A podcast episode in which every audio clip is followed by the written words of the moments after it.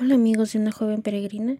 Hoy iniciaremos un nuevo proyecto. Empezaremos la lectura Le dije adiós a las citas amorosas de George Harris. Empezaremos por el prefacio. Hola. Ya sé lo que estás pensando. Voy a pasar por alto estas primeras páginas y me introduzco de lleno a la médula del asunto. Espera un momento, no te apresures. Este prefacio es parte de la preparación necesaria para lo que vas a leer. En realidad de esto precisamente se trata este libro. Los conceptos y las ideas que encontrarás en estas páginas son bastante revolucionarias. Estoy contenta de que este libro haya llegado a tus manos, ya que tiene el poder para librarte de mucha agonía innecesaria. El mismo posee la habilidad y el potencial de cambiar la manera de pensar de toda una generación. De hecho, ya ha afectado mi propia vida. Permíteme explicar a lo que me refiero. Hace bastante tiempo que comparto la misma opinión respecto a las citas que tiene George, el autor de este libro y amigo mío tiene que ver con alguien que expreso recientemente. ¿Por qué ir de compras si no vas a comprar nada? Precisamente, ¿por qué insistir en salir con una chica o un chico en una cita amorosa si no te puedes casar todavía? Tengo 19 años y aunque nunca he sido he salido en una cita, sí he adquirido a través de los años mucha experiencia. Al ver a mis amigos involucrados en el juego. Y créanme que realmente es un juego, y no es tan divertido como parece. Al contrario, parece ser algo doloroso y agonizante, y es por esta razón que he decidido esperar. En segundo lugar, estoy segura de que aún no es el tiempo de Dios para mi vida. Tener un novio me causaría grandes distracciones.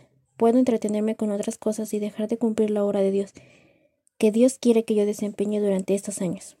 También soy partidaria de la siguiente filosofía.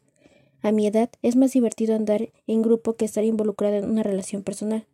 Hace algunos días comencé a sentirme algo desanimada, al pensar que no tenía a nadie con quien soñar y para quien vestirme bonita.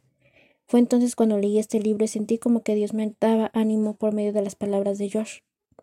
No creo haber leído un libro donde el autor es tan honesto y real como es Josh. En este, él trata directamente con los asuntos y preguntas difíciles al hablar sobre este confuso tema. ¿Debo tener novia o no? El autor ofrece respuestas muy prácticas a preguntas como estas. Joshua Harris comparte su experiencia personal de manera muy poderosa, ya que también es un joven que conoce de cerca el tema. Una de las cosas que más me gusta sobre el escrito de George es la manera que lleva toda la palabra de Dios y cómo nosotros podemos vivir dirigidos por sus enseñanzas. Y como lo conozco desde hace dos años, verdaderamente puedo decir que tal como lo escribe así lo vive. Así que prepárate a ser retado y alentado. Y debes también prepararte para que tu punto de vista sobre el tema sea grandemente ampliado. Gracias por seguir atento. Que disfrutes mucho. Permanece firme, Rebecca James. Introducción. Leer un libro es muy similar a un noviazgo. Estoy de acuerdo en que la analogía no es perfecta. No podemos llevar a un libro al cine a ver una película. Pero cuando se lee un libro, uno pasa tiempo a solas con él, lo agarra, lo mira fijamente a los ojos y le dedica toda su atención. Al igual que una relación de noviazgo, el libro te puede llevar a la cima y a los valles que son parte de la experiencia emocional te puede hacer reír o hacer que te enojes. Espero que no seas de los que aman y dejan, que leen hasta el tercer capítulo de un libro y luego lo echan a un lado. Si eres uno de esos, probablemente no le sacarás provecho alguno a este libro. Al igual que una relación significativa, este libro requiere de cierto nivel de compromiso. El compromiso de pensar y luchar con ideas que retratan tu presente posición respecto al noviazgo. Mucha gente dice que la honestidad es la mejor política en cualquier relación, así que antes que entres en una seria relación con este libro, necesitas entender una cosa. Este no es un libro igual a otro sobre el tema del noviazgo. La mayoría de los libros en el mercado te enseñan cómo lograr que las citas funcionen de acuerdo a tus expectativas. Este libro, sin embargo, te enseña cómo romper con la práctica de las citas amorosas de tal manera que tu vida sea verdaderamente útil para Dios. Le dije adiós a las citas amorosas. Tiene que ver con las razones y maneras de dejar atrás el estilo de vida mundano respecto al noviazgo. ¿Aún deseas continuar? ¿Qué es lo que no voy a decir? Quizá te sientas un poco nervioso.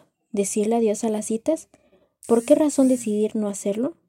¿Cómo es que no se casa si no si no se tiene novia? ¿Y qué tal las amistades? Olvídalo, amigo. Yo entiendo tus dudas y ciertamente discutiremos esos asuntos más adelante. Pero antes de proceder, quiero hacerte saber con claridad lo que no voy a decir respecto a las citas.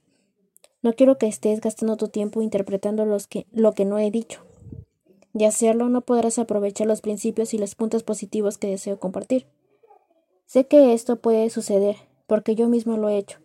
A la edad de 16 años y en medio de una relación de noviazgo que duró dos años, mi mamá me obsequió una copia del libro de Elizabeth Elliot, titulado Pasión y Pureza. Al instante me inundó la sospecha. ¿Por qué? En primer lugar, porque fue mi madre quien me lo obsequió. Haberme regalado un libro es una manera un poco sutil de mi madre para decirme que tengo un problema. Además de esto, yo estaba preocupado por lo comprometido del subtítulo, que decía colocando tu vida amorosa bajo la autoridad de Dios. Yo estaba seguro que el libro me iba a decir que no podía besar a mi novia, lo cual yo pensaba que era de vital importancia para mi continua felicidad. ¿Y qué hice? Me propuse, aún antes de abrir el libro, estar en desacuerdo con todo lo que allí estaba escrito, y como bien expresó mi madre, en cierta ocasión en forma de chiste. Yo leí todo sobre la pasión y pasé por alto la pureza. ¡Qué gran error! No hace mucho tiempo leí otra vez el libro Pasión y Pureza, y llegué a la siguiente conclusión. Si hubiese tenido la mente más abierta a otras ideas, me pude haber beneficiado grandemente de este mensaje, en medio de mi, de noviazgo en la escuela secundaria. ¿Por qué razón me pareció tan poco pertinente en aquel momento? ¿Por qué no aprendí de este mensaje en aquel entonces? Sencillamente, porque desde el principio yo había decidido que no escucharía. Espero que no cometas el mismo error con este libro. Si puedes abrir tu corazón al mensaje de este libro, puede ser exactamente lo que necesitas escuchar en este momento. Para ayudarte a derribar algunas barreras de defensa, puedes estar levantando. Permíteme hacer un par de comentarios que quizás sirvan para disipar todos de los temores comunes que tienen las personas cuando hablo sobre echar a un lado la relación típica del noviazgo. 1. Yo no creo que el noviazgo es pecado. Hay quienes han pecado como resultado de las citas en el noviazgo, pero yo no creo que se pueda decir con certeza que las citas sean una actividad pecaminosa. Mi manera de ver el noviazgo es similar a como veo los restaurantes de comida rápida. No hay nada malo en comer allí, pero hay disponible algo que es muchísimo mejor, como veremos más adelante. Dios desea que procuremos siempre lo mejor, y esto incluye las relaciones románticas. Como cristianos, a menudo nos sentimos culpables por involucrarnos en el estilo de vida que nos presenta el mundo. En cuanto a las relaciones se refiere, dejamos de alcanzar lo mejor que Dios tiene para nosotros. 2. Rechazar el estilo típico del noviazgo no quiere decir que nunca podrás pasar tiempo a solas con una chica o un chico.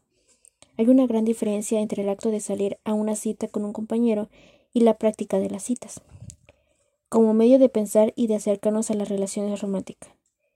Si esta práctica no fuese nada más que un chico y una chica que salen a tomar un café, no hubiera tenido la necesidad de escribir un libro sobre el tema, ¿cierto? Pero las prácticas de las citas románticas es mucho más que eso. Es un estilo de vida que involucra nuestras actitudes y valores. Y quiero animarte a que examines con detenimiento estos patrones y maneras de pensar y actuar.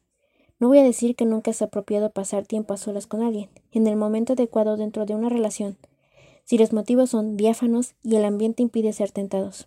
Salir en una cita puede ser saludable. El asunto principal no es el noviazgo ni las citas.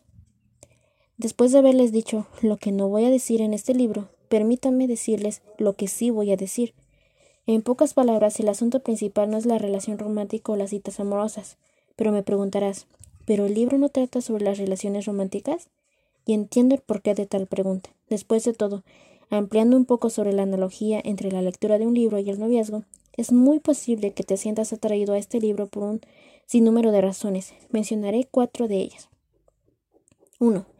Terminaste hace poco con una mala relación y no deseas que te hieran nuevamente. Evitar las citas amorosas suena como una gran idea en este momento. 2. En realidad, nunca te has sentido cómodo con esta práctica y buscas una alternativa. 3. Estás involucrado en una relación de noviazgo en la cual va por un rumbo equivocado. Estás buscando una manera de mantener la relación dentro de los límites trazados por Dios. 4. Estás involucrado en una maravillosa relación y tienes curiosidad por saber por qué razón alguien escogería decirle no a las citas. ¿Será posible que este libro sea de beneficio a personas que proceden de situaciones tan variadas? Yo creo que sí. ¿Por qué? Porque aunque sus experiencias con este tipo de relación son completamente diferentes, cada uno tiene un mismo creador y la voluntad y el plan de, nuestro creador para nuestras vidas. Es el enfoque de este libro. Nuestro máximo propósito no es descifrar si los cristianos deben de ser partícipes de las citas o como en vez de esto, espero que al leer este libro puedes examinar los diferentes aspectos de tu vida que son afectados por las relaciones amorosas, cómo tratas a otros, cómo te preparas para el que será tu cónyuge, tu, pureza personal, y que intentas alinear cada una de estas áreas de acuerdo a la palabra de Dios. Aunque en cierta forma este libro trata sobre el tema de las citas amorosas, en otro sentido muy particular las citas no son el asunto principal. El asunto principal sigue siendo qué es lo que quiere Dios.